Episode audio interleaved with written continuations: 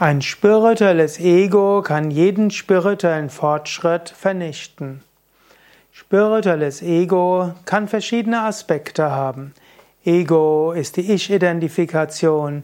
Das Ich, das spürt das Ego, will zum einen besser sein als andere. Es will sich selbst gut fühlen, es will anerkannt werden, will vielleicht sogar von anderen verehrt werden. Das ist die Aufgabe des Egos.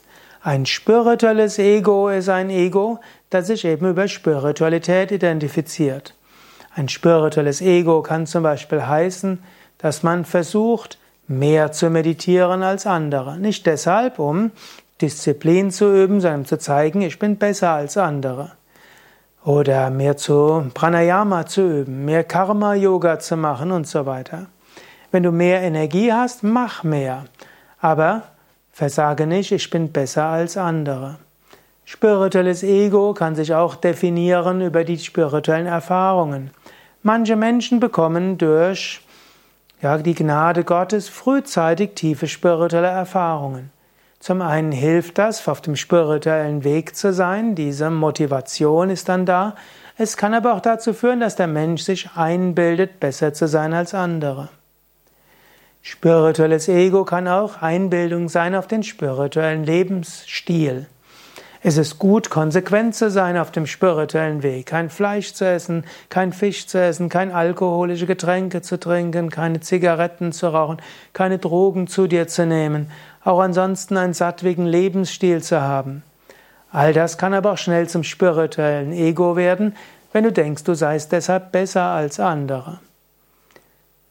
Spirituelles Ego kann auch heißen, dass du denkst, du weißt mehr als andere. Du kannst besser Sanskrit, du kannst Pujas besser, du kannst deine Yoga-Übungen besser, du kannst besser sprechen, du bekommst mehr Lob als andere, wenn du ein Seminar oder eine Yogastunde gibst.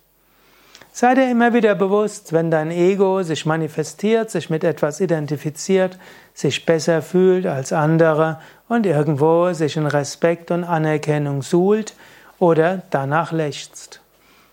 Auf gewisse Weise kannst du aber vertrauen, Gott arbeitet an deinem spirituellen Ego.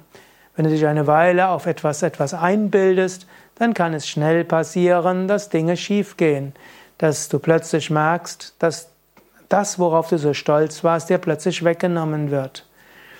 Wenn du einen persönlichen spirituellen Lehrer hast, der wird erkennen, wann dein spirituelles Ego massiv wird und wird dir das schmerzhaft bewusst machen und dir helfen zu überwinden.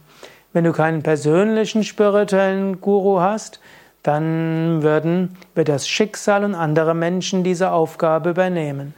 Dann sei dir auch bewusst, vielleicht schmerzhaft bewusst, dass du vielleicht vorher ein dickes spirituelles Ego hattest und dass dieses jetzt zerstört wird, indem irgendetwas, was du dir aufgebaut hast, in Trümmern geht.